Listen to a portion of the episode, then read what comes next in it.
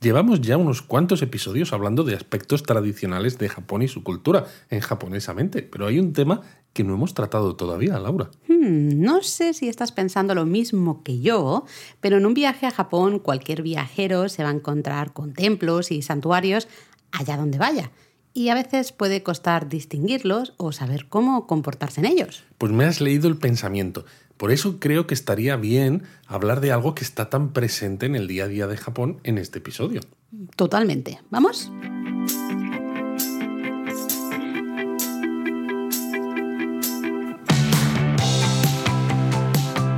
Bienvenidos a Japonesamente, Un podcast sobre cultura japonesa de Lexus producido por Japonismo. Pues sí, como decíamos, lo que más vais a visitar y vais a ver en Japón van a ser templos y santuarios. Vayáis por donde vayáis, os vais a encontrar toris, pagodas, eh, puertas, de todo. Bueno, Pero, bueno, no adelantes claro, acontecimientos. no, no, no, pero claro, es que son lo mismo, ¿no? ¿Cómo se diferencian? ¿Cómo te comportas? Eh, Vale, yo creo que... podríamos hablar un poco de, de todo eso, así de manera muy, muy rápida. Sí que podríamos empezar diciendo ¿no? que los templos son budistas y los santuarios son sintoístas, ¿no? Pero claro, decir esto y no decir nada es casi lo mismo, ¿no? Bueno, pues no te creas, fíjate, porque muchas veces, ¿no? Cuando se habla en español, ¿no? O incluso en otros idiomas, a veces hay traducciones que utilizan templo, ¿no? En el sentido, digamos, Mm. De genérico de la palabra, ¿no? exacto, de edificio religioso. Y lo utilizan para cualquier tipo de, bueno, pues... De edificación eh, religiosa. De edificación, aunque sea un santuario sintoísta, ¿no? Y claro, en el caso japonés, que, tiene, que hay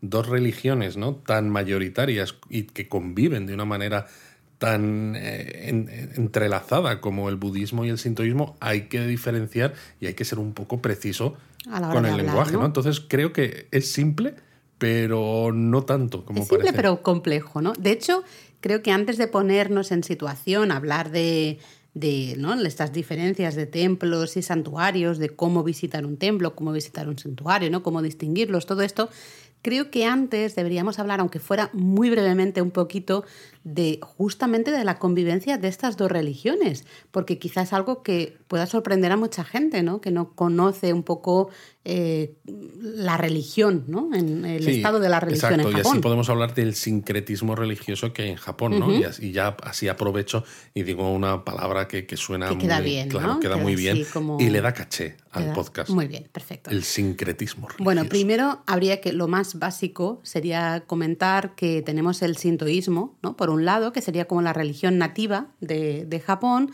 y luego tenemos ese budismo que llegó a Japón en el siglo VI, ¿no? A través Ese budismo y no otro, ¿eh? ese budismo y no otro, exactamente, es el original, que eh, llegó a través pues, de la península coreana, ¿no? desde, desde China, como tantas y tantas cosas justamente en esos siglos, ¿no? en, en esa época. Lo curioso de Japón es que si tú preguntas a un japonés ¿no? si es budista, te va a decir que sí, ¿no? en la gran mayoría de casos, y si le preguntas si es sintoísta, también te va a decir que sí. Sí, yo esto siempre lo comento, ¿no?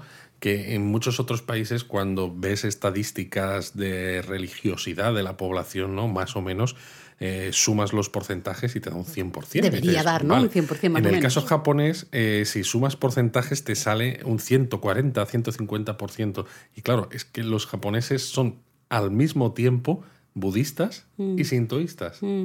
De hecho, más o menos un 70% ¿no? de la población dice practicar la religión sintoísta y el, más o menos el mismo número dice practicar la religión budista. ¿no? Efectivamente. Aunque si luego les preguntan de manera como muy directa si son religiosos, la gran mayoría te va a decir que no. Exacto, ¿no? porque, no se consideran eh, religiones en el sentido quizás eh, occidental, ¿no? De Mm. religiones monoteístas, ¿no? Sino que son religiones Más un que poco afectan... pensamiento, ¿no? Exacto, sistemas de pensamiento y filosofía que además eh, son tradiciones que afectan al día a día, a la vida de los japoneses, ¿no? Mm. De hecho, eh, al final, por ejemplo, un japonés se va a casar, ¿no? Por el rito sintoísta, aunque luego también de blanco, que les gusta mucho, ¿no? Como Sí. estilo occidental.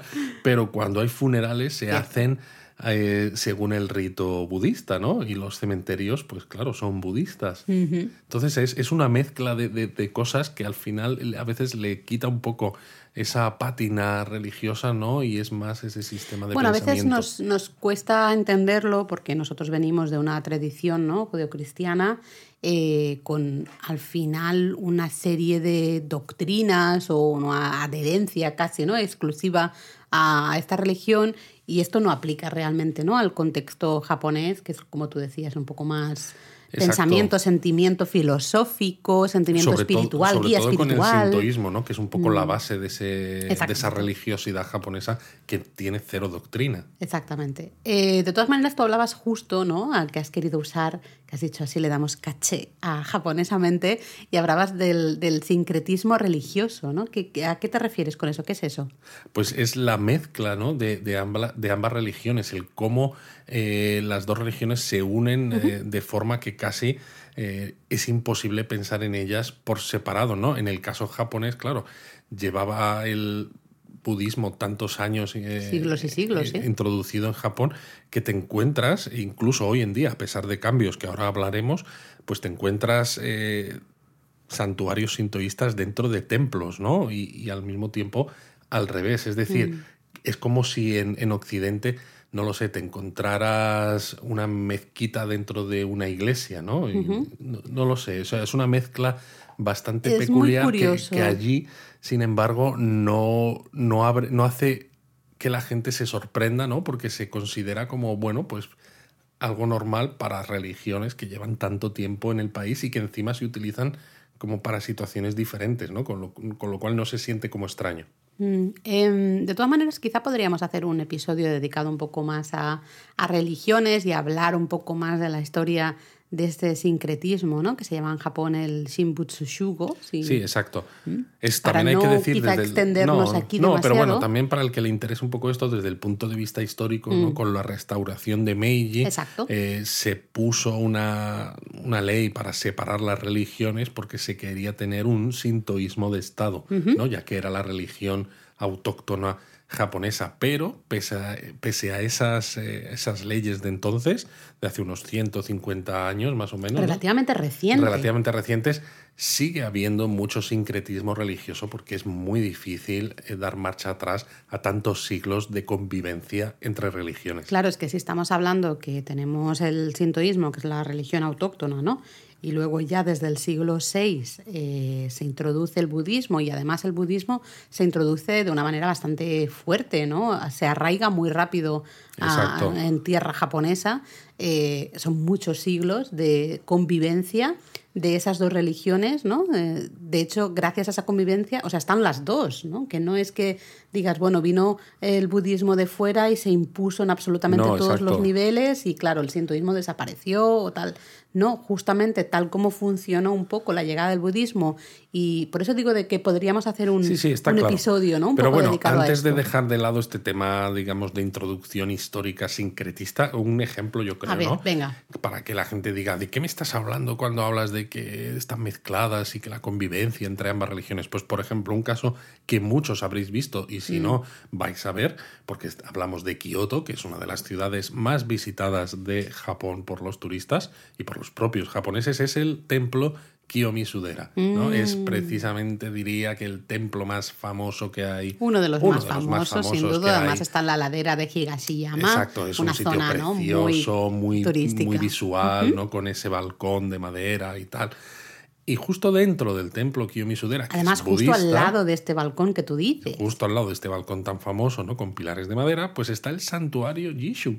Y el santuario Jishu es Un santuario sintoísta. sintoísta. Exacto, ¿no? Con su, con su tori y con sus historias. Y dices, pero qué, ¿qué está pasando aquí, no? Si estamos hablando de que es un templo budista, que hay figuras de bodhisattvas, de no sé qué, pues bueno. Claro, eh, nosotros además siempre cuando Pues hablamos somos muy, muy exactos, ¿no? Entonces, si hablamos de templo, ya tenéis que saber que es templo budista. Y si hablamos de santuario, siempre va a ser santuario. Exacto, nunca vamos a utilizar la palabra templo para referirnos al sintoísmo y nunca vamos a utilizar Exacto. la palabra santuario para referirnos al budismo. Exacto. Cada Entonces, claro, sorprende, es verdad su- que estoy de acuerdo que sorprende estar en ese Kiyomi-Sudera y, y visitar el salón, el salón principal ¿no? del Kiyomi-Sudera con todas sus imágenes budistas y demás, ¿no? Y de golpe bajas las escaleras y justo al lado tienes ese santuario, que además es un santuario extremadamente sintoísta, de decir, Muy en el sintoísta. sentido de las deidades ¿no? que se encuentran en ese santuario, dedicadas al amor y demás. Es muy, es muy curiosa. Es ¿no? muy Esa curioso porque mezcla. además eso, ¿no? Son eh, aspectos, digamos, de religiosidad muy diferentes, ¿no? Es decir, entras en un recinto y visitas y haces esos rezos a esas deidades eh, budistas, pero luego, unos metros más allá, haces cosas totalmente diferentes para pedir suerte en el amor, por ejemplo, que dices no tiene nada que ver con el budismo, ¿no? Y, y, no te sorprende, o sea, los japoneses no sienten... Para ellos es absolutamente normal. Efectivamente, ¿no? Y esto es lo curioso. Y de hecho forma parte de su día a día, ¿eh? Siempre eh, bromeo que en Japón es, ¿no? Vas andando por la calle, te encuentras un pequeño templo pues te pones a rezar en ese pequeño templo y luego te encuentras un pequeño santuario y pum, te pones a rezar en ese pequeño santuario y sigues tu camino, ¿no? Eh, También porque muchos de estos rezos son muy sencillos y muy rápidos, ¿no? Mm. Entonces fomenta el que se pueda hacer, ¿no? No tienes que encontrarte un santuario, por ejemplo, y estarte no tienes que hacer un rito, ¿no? Todo un ritual, Efectivamente, ¿no? Ni estarte una hora escuchando un sermón, por ejemplo, y algo de esto, ¿no? Entonces fomenta mucho más el que la gente, pues, en, haga este tipo de cosas a veces también, porque muchos de estos templos y santuarios a veces son muy pequeñitos, ¿no? Sí, sí, sí. Además es, muy curioso. Yo creo que es una de las cosas que más sorprende a veces en una primera visita a Japón. Eh, por ejemplo, estáis andando por... Seguimos en Kioto, ¿no? Estáis andando por algunas callejuelas de, de Kioto, en la zona centro, y te puedes encontrar ahí pequeños santuarios entre, entre dos tiendas de souvenirs, por Totalmente. Algo, ¿no? También pequeños santuarios que ¿eh? tienen pues una pequeña hornacina o algo donde hay alguna imagen de alguna cosa. Mm. Y poco más. Nada, es que realmente son cuatro tablones de madera. Pero en muchos casos ves que hay pequeñas ofrendas, ¿no? Hay, hay, que sí hay botellitas de saque, o vasitos de saque, o hay caramelitos. Es decir, que la gente se detiene en estos eh, santuarios, ¿no? A, pues eso, a, rezar, aunque sea durante un minutito, y, se marchan y siguen con su día a día, ¿no? Pero bueno, nos estamos liando nos estamos liando Un montón. Por eso digo que a lo mejor así como idea al aire, ¿no? Así como idea. Podemos hablar de religión, ¿no? Un poco. Sí, con lo que nos gusta hablar, yo, diría que sí, porque así ya cambiamos de, de tema y seguimos con, con el episodio. Pero eso lo decimos nosotros. A lo mejor a la gente no le interesa que hablemos de religión, así que que nos lo cuenten en comentarios, en Discord, nos manden mensajes. En Twitter, lo en que donde sea. O sea, de contarnos, ¿queréis que hagamos un episodio especial? claro que sí. Entonces, bueno, vamos a ver si te parece, para ir ya adentrándonos en el tema de hoy de manera ya un poco más específica. Empezamos hablando del sintoísmo. Sí, pero podemos, podemos hablar un poquito de explicar un poco qué es el sintoísmo y qué es el budismo para ver algunas diferencias ¿no? entre estas dos religiones. ¿Te parece? Bueno, empiezo por el sintoísmo, por ejemplo. Eh, quizá lo principal, ¿no? lo más así genérico que deberíamos entender es que el sintoísmo es una religión animista. Esto significa que otorga divinidad ¿no? tanto a los fenómenos naturales como a la naturaleza, aspectos naturales. Pero también incluye a familiares fallecidos y antepasados. Exacto, es decir, los famosos kami, que lo habréis escuchado esta palabra en muchas ocasiones. Exacto, iba a decir, ¿no? Justamente hay ciertos héroes, ¿no? personajes históricos que, se han divinizado, ¿no? Se han Lo que pasa es que hay que, hay que entender el concierto, el concepto, de divinización de una manera diferente, ¿no? Más a la japonesa, porque a veces cuando piensas es que se ha convertido en Dios, no es un Dios quizá con D mayúscula, ¿no? Como lo mm. entendemos en religiones monoteístas, exacto. Es una deidad, no es una consagración, pero de respeto, ¿no? Eh, y normalmente también es una deidad en algo específico, en algo concreto. Por ejemplo, ¿no? Hay ciertos héroes que han sido estudiosos, ¿no?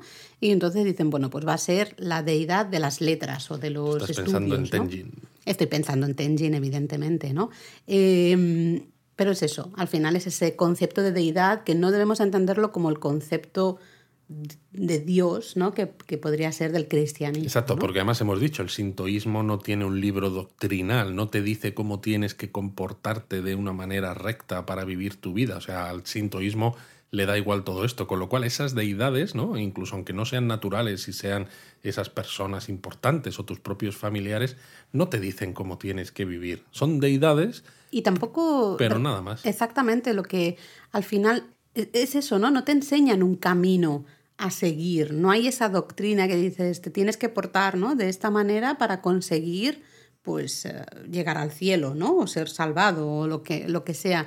En el caso del sintoísmo no es así. Al final la relación con, con, las deidades es un poco de yo le pido favores y si, me, si, si, si lo consigo, ¿no? Si hago, por ejemplo, un buen festival y les monto una buena fiesta, pues a lo mejor las deidades están contentas y, aquí se notan los orígenes animistas, ¿no? Mm. Porque al final eso, los santuarios eran y son en muchos casos todavía el centro de la vida comunitaria, mm, donde está el Dios protector o la deidad protectora del pueblo y al que los vecinos van a pedirle eh, a ese santuario, ¿no? a pedirle a esa deidad una buena cosecha, fertilidad, prosperidad, etcétera, ¿no? Y claro, pues para celebrar esto, ¿no? Y para pedirle todas estas cosas que al final es de cuida al pueblo, mm. pues se organizan estos festivales, ¿no? Donde además son la excusa para que la comunidad se junte, ¿no? Y haya ese sentido de entre todos nos cuidamos, ¿no? La excusa quizás es el sintoísmo, es el kami, la deidad, pero se utiliza para que la comunidad, en lugar de vivir, ¿no? De forma separada, apartada, todos ellos se, se den cuenta de que el éxito de la comunidad depende de que todos hagan las cosas en común. Y de hecho va más allá, porque decíamos ¿no? que es la, religión autóctona, ¿no? nativa de Japón, también se podría decir, entre comillas, que es la religión, entre comillas, ¿eh? nacional de, de, Japón, en el sentido de que al final sus leyendas ¿no? y sus mitos describen la propia creación de las tierras japonesas, ¿no? los orígenes de, Japón y de los japoneses, ¿no? y entroncan al final eh, también los japoneses con esas deidades, ¿no? con esos, em, sí, esos dioses que crearon eh, las islas japonesas. ¿no? De ahí eh, de hecho, la diosa Materasu, ¿no? Esta que es tan famosa, es la, diosa, del, sol, es una diosa, una deidad sintoísta. Exacto, y ya justamente de ella surgen en teoría, ¿no? Según, según las, crónicas, exacto, entre comillas históricas, surge justamente la Casa Imperial, ¿no? Entonces está muy al final relacionado con él quiénes son los japoneses, de dónde salen, ¿no? De dónde surgen los, los japoneses, ¿no? Si nos fijamos un poco en esas leyendas, en esos mitos, eh, está muy relacionado, ¿no? Al final, el pueblo japonés con los dioses, ¿no? Eh, que serían luego sintoístas. ¿no? Em, bueno, quizá podríamos hablar del budismo ya, hemos hecho así un poquito de introducción al, al, sintoísmo, ¿no? Bueno, como hemos dicho, el budismo llegó a Japón en el siglo VI, eh, em, en principio fue en el 552 eh, y pasó, bueno, llegó por la península coreana, ¿no? Claro, pero eh, Corea había llegado de China. Exactamente. Con lo cual, al final, China, lo que hemos dicho muchas veces en la web, en directos y demás, ¿no? Para que lo entendáis, es el gran culturizador de Asia Oriental. Mm, según parece, bueno, un rey, eh, coreano envió a la corte japonesa una embajada eh, con una estatua de oro de Buda, sutras bueno, otros objetos así rituales budistas para que los japoneses ayudaran a, este rey coreano. Y eso es uno de los primeros vestigios ¿no? un poco históricos de esa primerísima llegada del budismo a Japón que, como hemos dicho antes, se expandió muy rápidamente. Sí, aunque es curioso porque el sintoísmo era una religión animista, ¿no? Que estaba muy enraizada en el día a día de los japoneses, digamos, de a pie, pero el budismo sobre todo entró por la corte, ¿no? Era un mm. sistema religioso de prestigio que se consideraba pues más elevado quizás que el, que el más eh, mundano sintoísmo. Sí, porque al final, claro, estamos en una época en que el pueblo llano, por decirlo de una manera, ¿no? La gente común y la gente de la corte estaba muy separada, ¿no? Tenía vidas muy diferentes. Entonces el,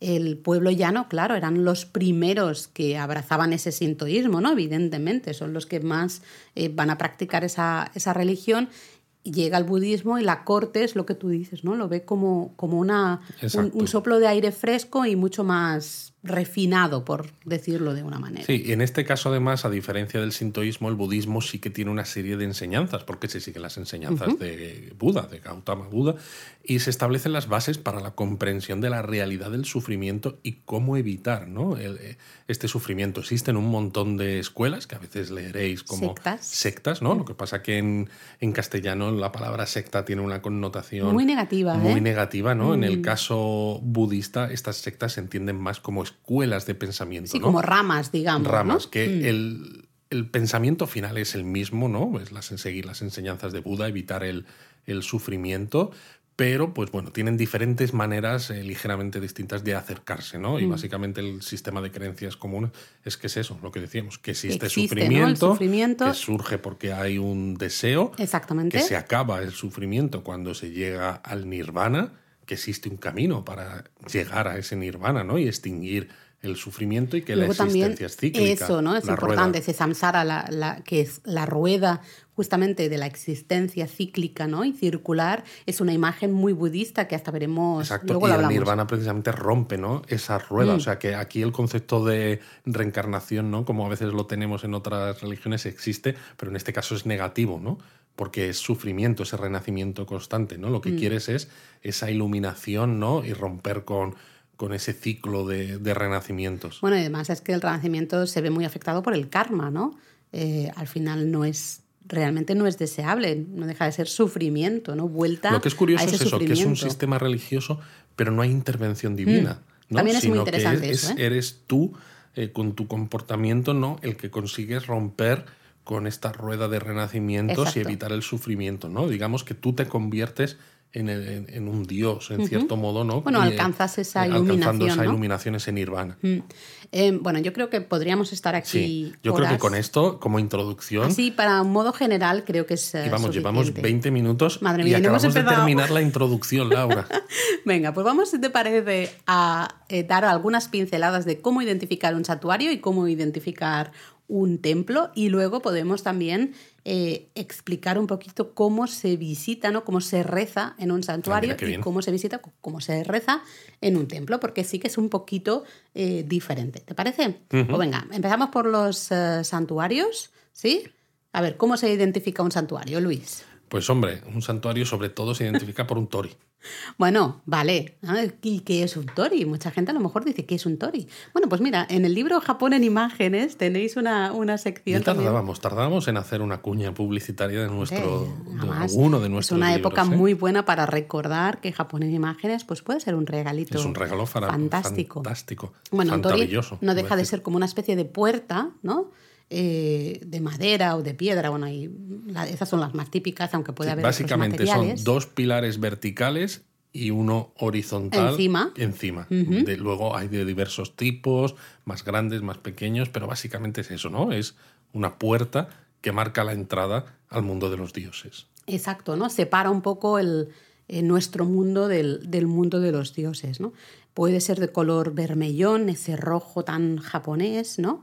Eh, porque es un color que tradicionalmente se ha visto siempre como auspicioso, de la buena suerte, pero bueno, puede ser también de color madera o de color gris, lo que sea, ¿no?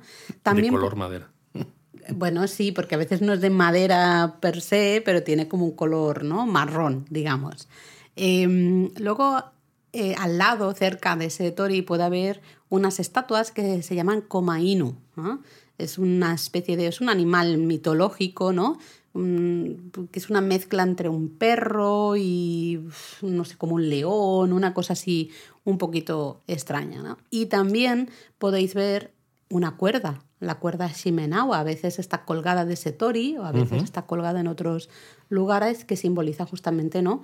Que ese lugar es sagrado. Exacto. De hecho, donde a veces encontráis árboles, ¿no? Que en el tronco tienen una cuerda alrededor con papelitos, los shide colgando, Mm. pues esto indica que en ese lugar reside una deidad sintoísta, ¿no? Incluso aunque no veáis un tori, ¿no? Mm. Si veis esto, estas, estos cordones trenzados, ¿no? Con estos papelitos colgando, dices, aquí estamos ante un lugar sagrado para el sintoísmo.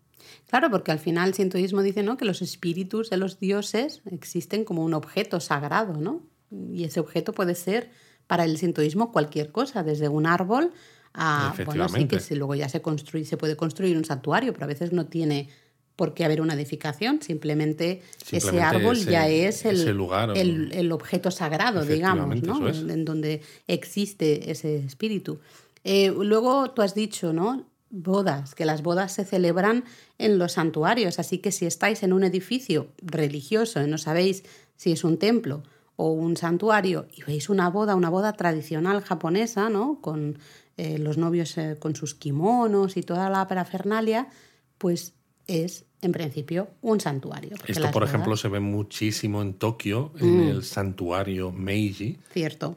En Harajuku, ¿no? Toda Sí, esta sí, zona. ahí en Sobre los todo si vais en domingo, vais a ver bodas. muchísimas bodas eh, tradicionales con los novios y las familias con preciosos kimonos. Sí, luego también veréis mucho, tanto en, acompañando a los novios en las bodas como en otros días, ¿no? En la, lo que serían las oficinas y las eh, tiendas del santuario, las miko, que son tradicionalmente como las doncellas del santuario, ¿no? Actualmente son trabajadoras, eh, sin más, pero en el pasado tenían gran importancia, ¿no? como casi chamanas de, de- de esta religión. Y las veréis también, las identificaréis también por sus ropas, ¿no? Van con unos eh, Con unos hakamas kimonos blancos y tradicionales. con unos jakamas de color rojo. Exacto, pues los hakamas son como una especie de pantalones anchos, por decirlo de una manera. Sí, unas que se faldas pone- pantalones sí, raros. ¿no? que se pone eh, encima del, del kimono. Luego en Google Maps o en muchos mapas, ¿no?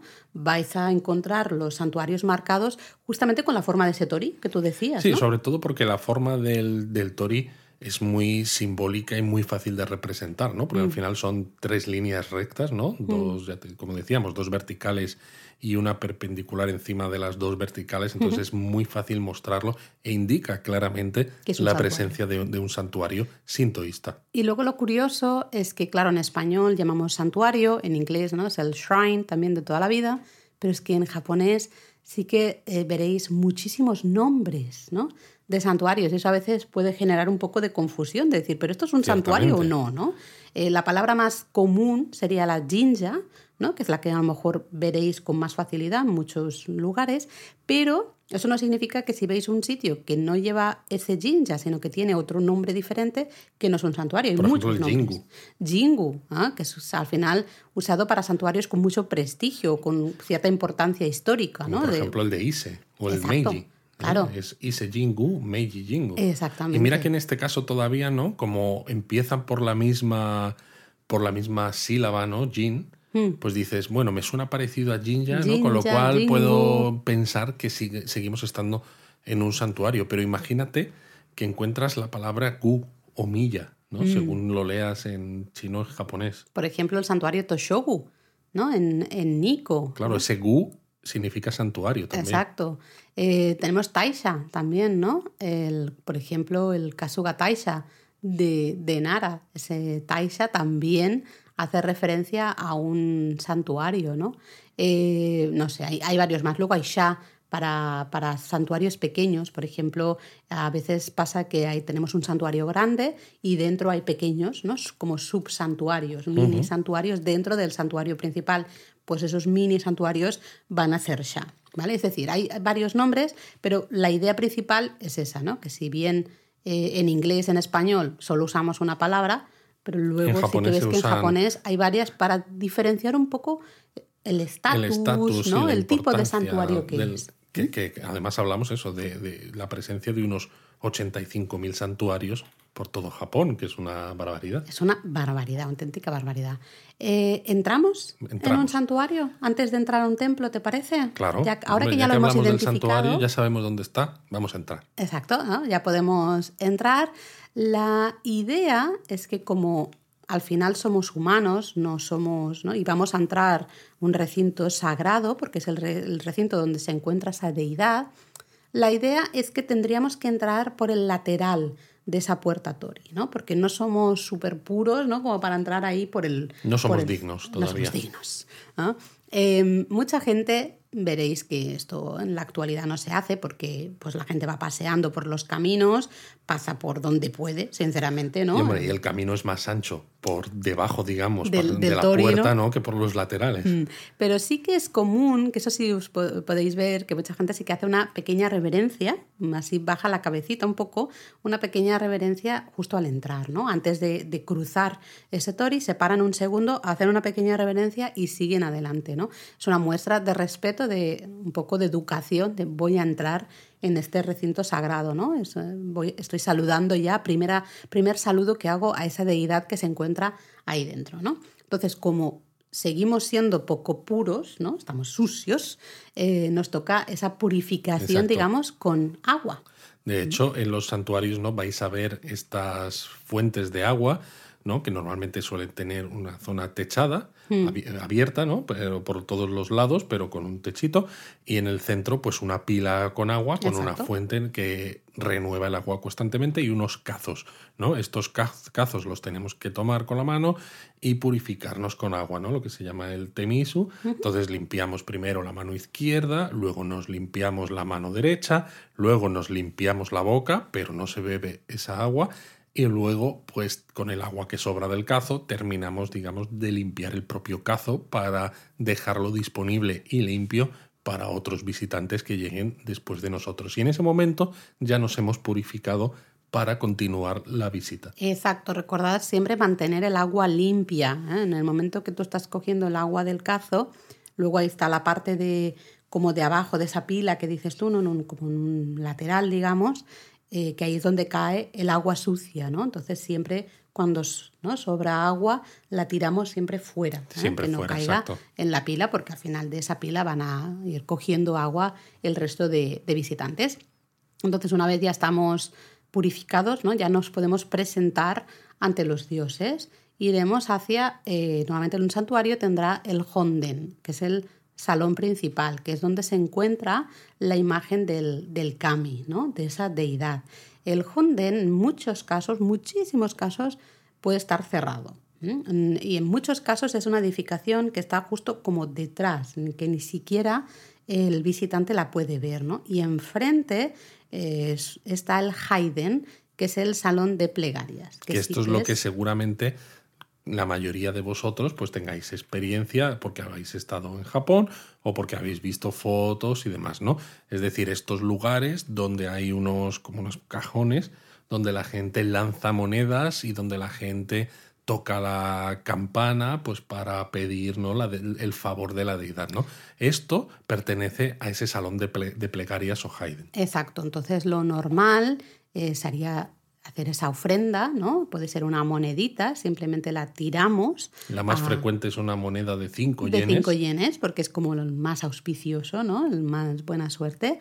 Eh, y tocamos la campana. Es una manera de llamar la atención de la deidad, de decirle, oye, estoy aquí, ¿no? Y ahora escúchame. ¿eh? que te voy aquí a rezar un poco, escúchame, ¿no? Tocamos un momentito la campana. Pero ¿cómo se hace el rezo? Eh, bueno, eso, tiramos la moneda, tocamos la campana, luego hacemos dos reverencias, si no recuerdo mal. Dos palmadas. Dos palmadas, ¿no? Dos reverencias, dos palmadas y ya hacemos eh, una inclinación, ¿no? Inclinamos la cabeza y hacemos esa petición, ese rezo, ese, ese momento íntimo con la propia eh, deidad, ¿no? Y una vez hemos terminado, una palmada y ya nos, ya nos podemos marchar, digamos. Ya hemos estado en contacto con, esa deidad. ¿no? Eh, después de esa visita al Haiden, básicamente ya podemos visitar el resto del santuario. Puede tener diferentes zonas, diferentes hasta esculturas, lo que sea, pero lo habitual es pasar por la zona de oficinas, donde suele haber una tienda, y ahí comprar, por ejemplo, algún amuleto de la buena suerte o conseguir un goshuin, ¿no? una caligrafía de ese, de ese, santuario, va a depender un poco de, de, cada santuario. Y ya cuando nos marchamos, ¿no? volvemos a pasar por ese tori y de nuevo también, una vez hemos pasado por el tori, nos giramos ¿no? de nuevo y, mirando hacia la deidad, ¿no? volvemos a hacer esa pequeña reverencia ¿no? de saludo, de despedida. ¿no? Eso sería un poco el, el cómo se visita un santuario. Y pues, bueno, visto lo visto, ahora tenemos que contar ¿no? cómo identificamos un templo, porque ya hemos eh, entrado en un santuario, hemos rezado, hemos comprado nuestros amuletitos y demás, ¿no? Pero bueno, ¿cómo identificamos los templos, Laura? Bueno, lo primerísimo es que en un templo, templo budista, en él siguen viviendo ¿no? y se siguen formando eh, los monjes, con lo cual puede ser que veamos, ¿no? si en el santuario veíamos esas doncellas, ¿no? esas mico, pues en el templo puede ser que veamos los monjes ir y venir, ¿no? justamente o de sus aposentos, o están rezando, eh, se están formando, ¿no? Lo, lo, que sea. Luego también podemos ver eh, muchas estatuas de Buda. Y pueden ser muy distintas de diferentes categorías, ¿no? también dependiendo un poco de la escuela, ¿no? de esas sectas que decíamos, podemos ver eh, estatuas de Jizo, ¿eh? que es una deidad eh, protectora típica del, budismo, o Canon, que también es la diosa de la misericordia budista. Claro, pero ¿no? todo, todo esto es imaginario pero budista. todo esto lo encontramos una vez que entramos en el templo, ¿no? Pero ah, vale. Claro, pero yo estoy hablando, ¿no? Igual que vamos por la calle, ¿no? Y decimos, ah, pues vas por Kioto, ¿no? Y tienes un montón de templos y santuarios, ¿no? Por las calles, porque hay una gran cantidad de ellos y demás. ¿Cómo los identificamos, ¿no? En el caso del santuario tenemos el, el tori. ¿Hay alguna manera visual, arquitectónica, quizás, de decir, vamos a encontrar un, un templo, ¿no? Esto es un templo. de Vale, verdad? si hemos dicho que el santuario teníamos un tori, en el templo tenemos una puerta que es una puerta que se llama mon normalmente. Y es una puerta como si fuera una estructura, como una pequeña, no sé si decir, como cabaña, digamos, ¿no? Más o menos grande, es decir, eh, tiene como una puerta de entrada, ¿no? Justamente en el centro, y a ambos lados suele tener eh, algunas esculturas, ¿no? Normalmente tiene los guardanes eh, Nio, ¿no? En, en pares, que así si pasáis por esta estructura de puerta y tenéis esos dos guardianes, mm, lo más habitual es que sea justamente un Y a veces templo. hay otros dos guardianes en el lado contrario, de Exacto. forma que cuando estás saliendo del templo ves los dos guardianes que hay en el- hacia la salida, ¿no? Y estas puertas en muchos casos es simplemente una estructura encima madera, de, de ¿no? madera,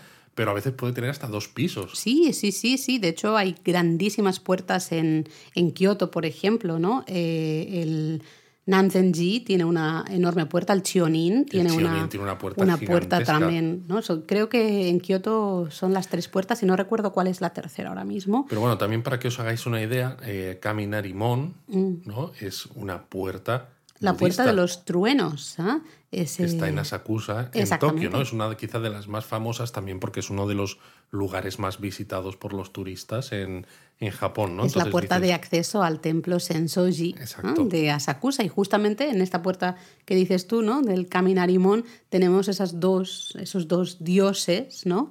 A ambos lados de la puerta que protegen, ¿no? Justamente la entrada al, al templo. ¿m? Justo. Vale. Muy bien, tenemos la, la, la puerta. Luego, por ejemplo, tú has hablado al principio, ¿no? Decías pagodas. Pagoda. Pues la pagoda es un- una edificación típica de los templos. Efectivamente, una pagoda indica que estamos en un lugar sin- eh, budista. Eh, y luego también quizá una de las cosas más representativas de los templos budistas en Japón es el quemador de incienso. ¿no? Cuando entramos en un, en un templo, normalmente en la plaza central, digamos, en, en la, sí, ¿no? en la explanada ¿no? central, veréis un quemador de incienso y muchísima gente quemando incienso y llevándose el humo del incienso a la cabeza, al cuerpo, ¿no? O a los lugares de su cuerpo que les, eh, que les duela, que por les duele, ejemplo. no tienen problemas ahí. Porque ¿no? se supone que el humo de este incienso, ¿no? Pues es curativo y demás. es beneficioso y de hecho también es un estilo de purificación al final. Entonces mucha gente eh, quema ese incienso como para purificarse de nuevo y presentarse ante, ante Buda, ¿no? En, en- en este caso. Y de hecho muchos templos tienen cementerios justo al lado. Exacto, ¿ah? que ahí también veréis. Si veis un cementerio, es un templo, porque al final lo que tú decías, los funerales siempre se hacen bajo el rito eh, budista, ¿no? Y de ahí que haya justo los cementerios al lado. Y si hemos dicho eh, que en los mapas, ¿no? En Google Maps y en todo tipo de mapas, los santuarios están marcados por esa puerta Tori, eh, los templos no están marcados con una puerta Mon, porque es un poco menos visual, quizá, ¿no? Eh, tradicionalmente está marcado con, con esa polémica saubástica. ¿no? Exacto, ¿no? Este símbolo budista que en el caso japonés el más frecuente y el que se utiliza en mapas tiene las tiene los brazos girados hacia la izquierda, ¿no? Es levógira, ¿no? Exacto, gira, digamos, si la hacéis girar, gira hacia la izquierda. Es decir, que no tiene, eh, es diferente a, a lo que sería la imagen nazi, ¿no? Efectivamente. Pero bueno, precisamente por su, por su polémica en, el, en la mente de mucha gente de fuera de Japón, porque para los japoneses es un símbolo auspicioso y un símbolo que es mucho más antiguo Mm. que el nazismo, pues se ha sustituido en, en mapas, por, por ejemplo, por ruedas Dharma, etcétera, ¿no? Sí. Que también representan al budismo, aunque evidentemente Pero son pues, imágenes para los japoneses menos- son menos... eh, Sinceramente, yo he de decir que Menos claras. en Google Maps, ahora que sale esa, esa rueda, ¿no? Dharma que representa ese samsara, ¿no? Ese, eh, ese, eh, que la vida es cíclica y vamos renaciendo, ¿no? Y, y vamos, eh, pues eso, en ese renacimiento hasta alcanzar la iluminación, para mí es menos visual. Me resulta bastante más cargante también visualmente, ¿no? Eh, al final el tori, claro, son tres líneas, es muy sencillo, Exacto, ¿no? y al final el manji, ¿no? que es como se llama También en son- japonés, son un eh, par de líneas. Mm. Son muy pocas líneas ¿no? y también muy esquemático, con Exacto. líneas en, en ángulos rectos, ¿no? con lo cual también es muy fácil de usar. Lo curioso de esto es que, claro, mucha gente que no conoce eh, el, el origen eh, religioso budista de estos símbolos se los encuentra eh, ya no solo en los mapas, sino en templos como por ejemplo el propio Sensoji, que es súper popular. Claro, en todas partes, tiene en esas tallas, saubásticas en- sí. en grande en el salón principal En el del salón, templo. en todas partes. Y, y claro, la gente a veces se lleva las manos a la cabeza y dice, pero ¿qué, qué está pasando aquí? Claro, no sería mejor que- dejarlo en los mapas y ya que que, la gente bien. antes de ir ya diga, ah, vale, que es diferente y es se relaciona, ¿no? Es, es, es el icono de, de el templo budista, ¿no? En fin. De Pero la bueno, misma. Ah, perdón. Sí, no, iba a decir que, de- que exactamente como pasaba con Ah, los justo yo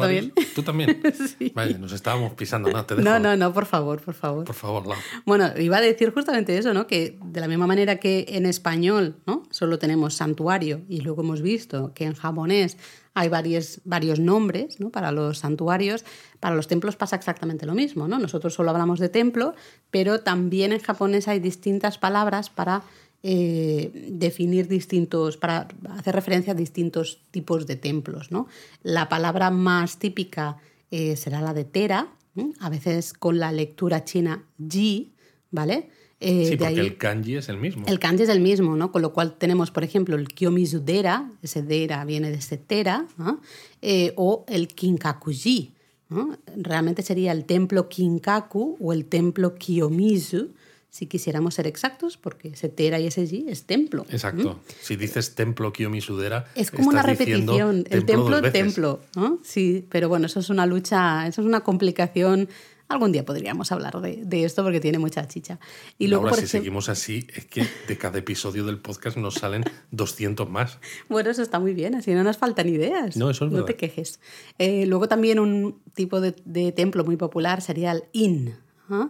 Eh, por ejemplo, el Kotokuin. Sí, pero el- IN es para templos menores. Exacto. ¿no? Templos menores, pero bueno, hay, claro, hay, hay muchos, ¿no? No todos son grandes. Y algunos son muy ¿no? visitados, aunque sean menores, ¿no? El que Justamente tú has el dicho. Kotokuin, ¿no? que es el del gran Buda de, de Kamakura, ¿m? por ejemplo. ¿no? A pesar de que, bueno, es que es verdad, el templo en sí El templo es un sí muy templo poquita cosa. menor, pero bueno, es muy visitado por ese, ese fantástico gran Buda.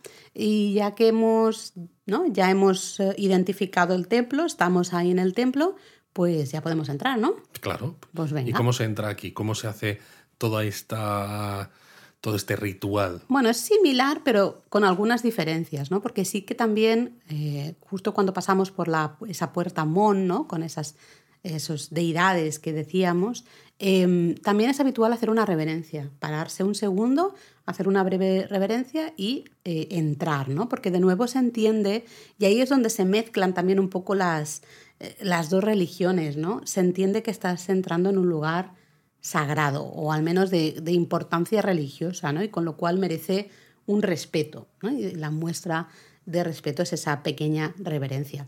E igual que con los santuarios, ¿no? que nos parábamos a purificarnos con agua en ese temisu que os ha explicado Luis, pues en los templos exactamente igual. También puede haber esa, ese pequeño, esa pequeña pileta de agua en la que pues, nos eh, limpiamos, ¿no? La, primero la mano izquierda, luego la mano derecha y luego la boca para poder presentarnos justamente ante, ante Buda, ¿no? En este caso, o la, o la deidad específica eh, del templo, ¿no?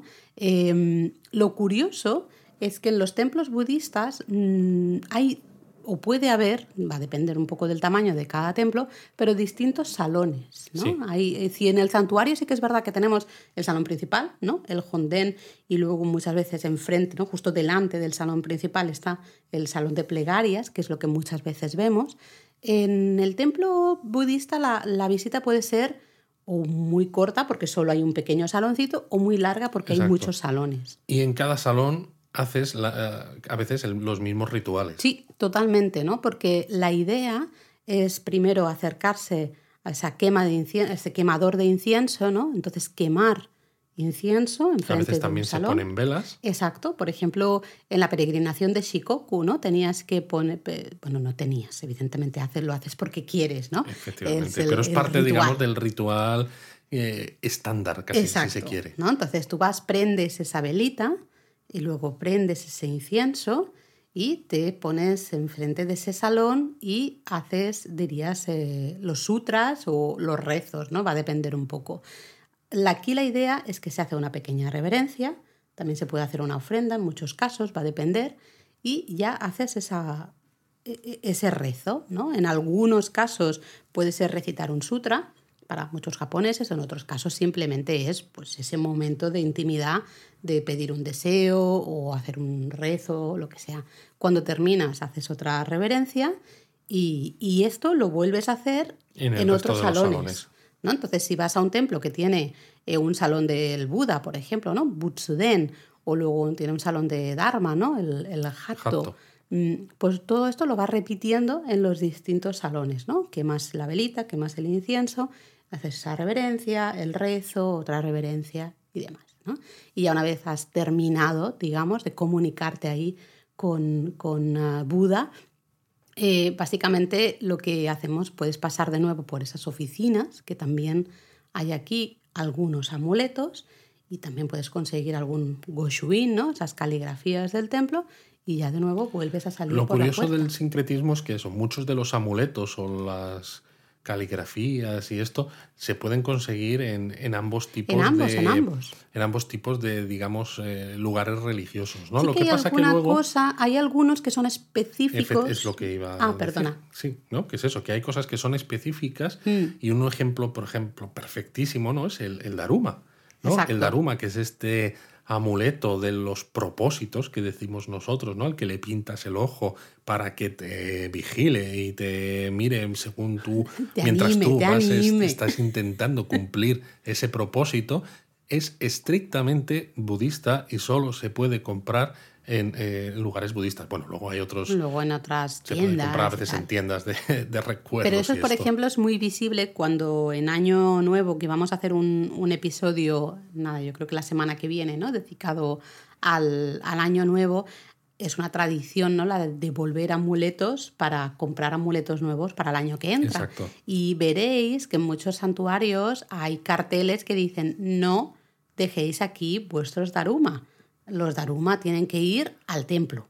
Exacto. En el santuario no, no queremos Daruma, digamos, ¿no? Porque aquí las deidades no, saben qué hacer con el Daruma. No, ahí se ve como, yo me acuerdo, ¿no? De, haber visto estas, estas señales en varios sitios. Sobre todo en el santuario Meiji, ¿no? Que mm. tiene un montón de espacios en Año Nuevo mm. para devolver, para acumular todos esos amuletos que devuelven los, los ciudadanos, ¿no? Pero te ponen claramente el dibujo de un Daruma tachado, ¿no? En plan de aquí no. Aquí no, Daruma no. Eh, y ya está, yo creo que más o menos, ¿no? Eh, también hacemos una reverencia al salir, pero más o menos. O sea, que en resumen, entonces, ¿cuáles son las principales diferencias, por ejemplo, estéticas? Porque estamos hablando de que la gente va a ir por Japón y va a decir, vale, esto que estoy viendo, ¿qué es? ¿no? La principal, principal, principal eh, sería que el tori, ¿no? Esa puerta tori es para un santuario y la puerta Mon es para un templo. Sí que hay algunos problemas ahí a veces, ¿no? Hay algunos santuarios que tienen puertas Mon. Luego tienen Toris también, pero puede ser que, que tengan alguna puerta Mon, ¿no? Estoy hablando, por ejemplo, del santuario Yasaka en, en Kioto, que tiene su puerta es motivo de ese sincretismo religioso. Pero si, si veis una puerta Mon, ¿no? pero luego hay un, un Tori, es un santuario. Es un santuario. Ya en la actualidad, digamos, es un santuario. Y luego es fijarse un poco en, todas esas imágenes, ¿no? Si tenemos esos Koma Inu que hemos dicho, esa especie de perros, leones extraños, sería un santuario. Si tenemos esas eh, deidades, ¿no? Que están ahí en la puerta y que son con cara De, con cara de, enfado, ¿no? De mm. cuidado con lo que haces que, te, que Claro, porque están protegiendo ¿no? la entrada del, del templo, pues estamos en un, en un templo. Evidentemente, si hay imágenes de Buda pues es evidente que va a ser un templo. Si hay eh, jardines zen, por ejemplo, que no hemos hablado de los jardines Claro, estos jardines de piedras y tierra y demás. Hicimos un episodio, ¿no? De, jardines. justamente. Pues hablamos ahí de los jardines zen. Esto son budistas. Claramente budistas. Porque al final el Zen es un- una escuela budista, ¿no? Em, yo creo que al final esa sería un poco la idea. También la campana, no hemos hablado de la campana, pero claro, hemos dicho que en el santuario tú en el salón principal tocas, ¿no? La campana es una campanita pequeña. Sí, más bien de casi como una especie de cascabel grande. Exacto, del que cuelga una cuerda, ¿no? Entonces tú, tú das, eh, meneas, ¿no? Digamos, esa cuerda para tocar la campana.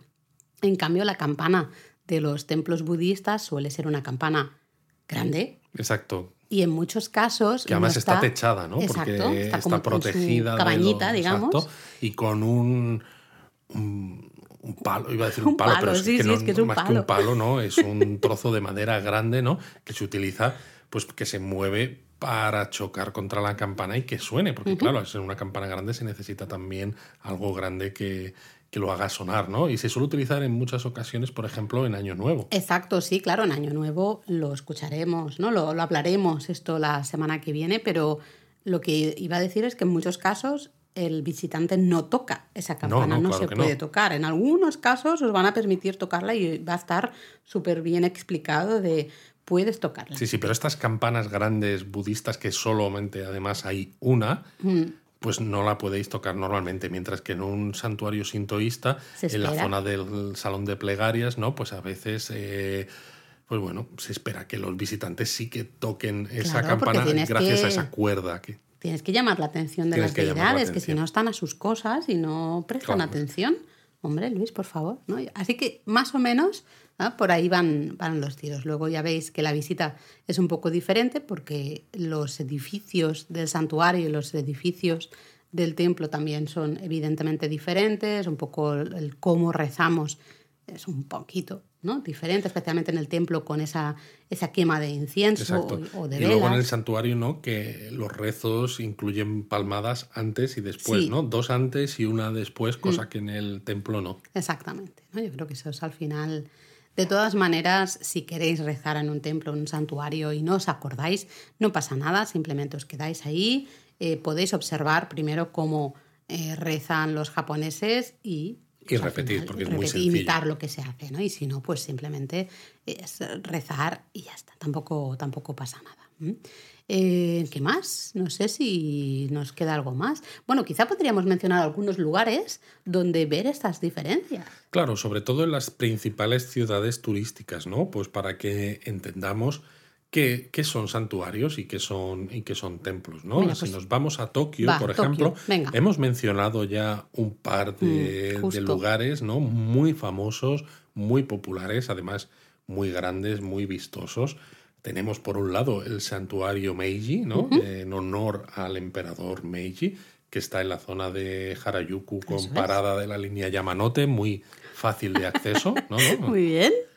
Y eso es un claramente un santuario, ¿no? Lo bueno, es primero que que, encontramos. enorme tori, exacto, ¿no? un enorme tori, ¿no? Eh, que pasamos por debajo, por un camino de tierra, pero alrededor es una zona de parque boscosa. Vegetación a tope. Mm. vegetación al máximo. Y de hecho encontramos varios toris hasta llegar al salón principal, ¿no? Porque el camino no es hace algunos giros, ¿no? Entonces Sí, el- sí. el- hay varios toris Te van marcando que te el van camino. marcando el camino, el camino sagrado. Eso es.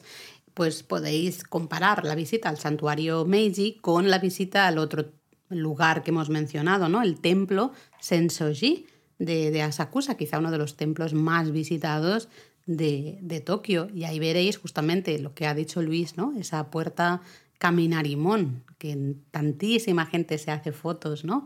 Eh, justo en la puerta Caminarimón, que es esa puerta de acceso de nuevo al templo Sensoji, ¿no? Y luego en la plaza principal del templo Sensoji hay una pagoda, que recordad, hemos dicho, las pagodas Exacto. son imágenes budistas, Y un ¿no? lugar donde quemar incienso. Y en la quema de incienso, justo además ahí en, enfrente de uno de los grandes salones ¿no? del, del templo. Y además este gran salón, ¿no? Pues tiene lámparas de estas tradicionales japonesas con la marca del manji, esta es. saobástica, con lo cual también Queda dices, clarísimo. queda clarísimo que estamos ante un templo. Lo que pasa es que el templo Sensoji es curioso porque es una mezcla de sincretismo, porque justo en sus eh, terrenos hay también un santuario, Sí, dentro del, del- lo que sería el complejo del templo, ¿no? que es el que organiza uno de los grandes festivales sintoístas de, de Tokio. Es curioso Es eso, curioso. ¿eh? Al final, y es algo que veremos también, bueno, ya lo hemos mencionado, ¿no? En, en Kioto. Pero alguna otra, ah, así, ejemplo, en Tokio, pues podéis comparar la visita al santuario Hie Por con ejemplo. el templo Gotokuji, el templo de los Manekineko, por ejemplo. Mm, mira, ¿no? Yo creo que son dos, eh, un santuario y un templo muy interesantes. O también me viene a la cabeza el santuario Nezu, precioso, con un camino también de puertas eh, tori, ¿no? de color vermellón precioso, con el famoso también templo Zojoji, Que, que está, está, a los pies de la torre de ahí Tokio. está, ¿no? Y, Y que en tiene cambio- un montón de giso, ¿no? Estas estatuas que son protectoras de los niños y de los viajeros, que son exclusivas de templos budistas. Eso es, y además ese portón de entrada, ¿no? También maravilloso, comparado con ese santuario negro y esos caminos de Tori, ¿no? Y en Kioto, que Pues hombre, en Kioto eh, habría que mencionar el santuario Fushiminari, Bueno, que es sí o sí, quizás uno de los santuarios más famosos de todo el país, ¿no? Con sus miles y miles de toris rojos, Mm. uno detrás de otro, ¿no? En caminos que cubren toda la, la colina. Y lo comparamos con el que ya hemos mencionado, por ejemplo, el templo Kiyomizu-dera. De hecho, el templo Kiyomizu-dera tenemos varias, también tenemos esa puerta de entrada con esa pagoda, tiene varias pagodas, de hecho. Vamos, es clarísimamente un templo, a pesar de que dentro del templo Kiyomizu, como hemos mencionado, hay también un pequeño santuario, que sería el santuario Jishu. ¿no? Totalmente. Luego, no sé, también por dar alguna idea más, tenemos el santuario de Kibune, por ejemplo, al norte de, de Kioto, ¿no? La zona de Kurama, Kurama y, y Kibune. eh, y lo podemos comparar con los templos, por ejemplo, maravillosos del Higashi Honganji y Nishi Honganji, que está muy cerquita de la estación. Efectivamente, ¿no? Y que y se ve esas muy claro. también. Los dos templos tienen unas puertas espectaculares, ¿no? Una arquitectura gu- muy Con estos budista. Mm. guardianes, estas esculturas de guardianes. Y en cambio el santuario también tiene esa subida, ¿no? Con luego un tori abajo, un tori arriba, que te marca claramente el camino a seguir al, al santuario, ¿no? Pues sí, pues sí. La No verdad sé, es que... hay, hay evidentemente muchos más, ¿no? Hasta, mira, el santuario Heian, por ejemplo, Bueno, el santuario Heian que tiene un tori eso no es un tori, gigantesco. eso es un... Madre vamos, mía, es una, es una barbaridad de tori, ¿no? es el- uno de los toris más grandes ¿no? que, hemos, que hemos visto y lo podemos comparar con, por ejemplo, el, el templo Nanzenji ¿no? y, y esa puerta preciosa del templo Nanzenji o la del templo Chionin también, ¿no? que es la puerta de hecho que salía en el último samurái. Sí, si saben no el último samurái, sobre todo las escaleras de subida. Exacto. Aunque en el último samurái representan, creo que el, el Palacio Imperial No o algo de esto. Pero vamos, aparece el santuario, el Sí, templo Cheonin en el sí. último samurái con Bueno, Tom Cruise. hay muchísimos más. Luego eh, hay muchos santuarios muy interesantes en Tokio, mm, quizá más templos interesantes en, en Kioto, ¿no? Por al final también el tema de la corte donde estuvo eh, durante... Sí, en Kioto además, por ejemplo, el Kinkakuji que hemos mencionado, ¿no? Es hiper famoso, Claro. hiper popular. Tienes al lado además el Ryoanji, que tiene Mm. Su jardín también zen. Mm. el jardín zen quizás más famoso, yo diría que del mundo, ¿no? Sí. Eh, etcétera, etcétera. Sí, sí, sí. Así que bueno, eh, esperamos que con estas pinceladas que os hemos dado hoy eh, podáis identificar rápidamente si os encontráis ante un santuario o ante un templo y también que sepáis cómo disfrutar ¿no? de esta visita, en qué fijaros y cómo rezarle a, a esas deidades ¿no? en un sitio u otro. Mátane.